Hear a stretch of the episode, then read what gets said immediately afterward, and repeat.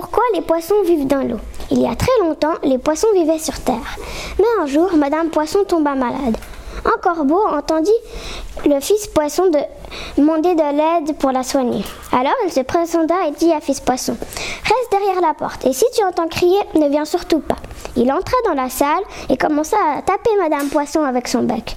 Voyant ça, fils Poisson prit son courage à deux mains et tapa très fort la vilaine bête qui s'enfuit de douleur. Mais ils avaient peur qu'il revienne avec d'autres corbeaux, alors ils se cachaient au fond de la rivière. Et c'est depuis ce jour que les poissons vivent dans l'eau.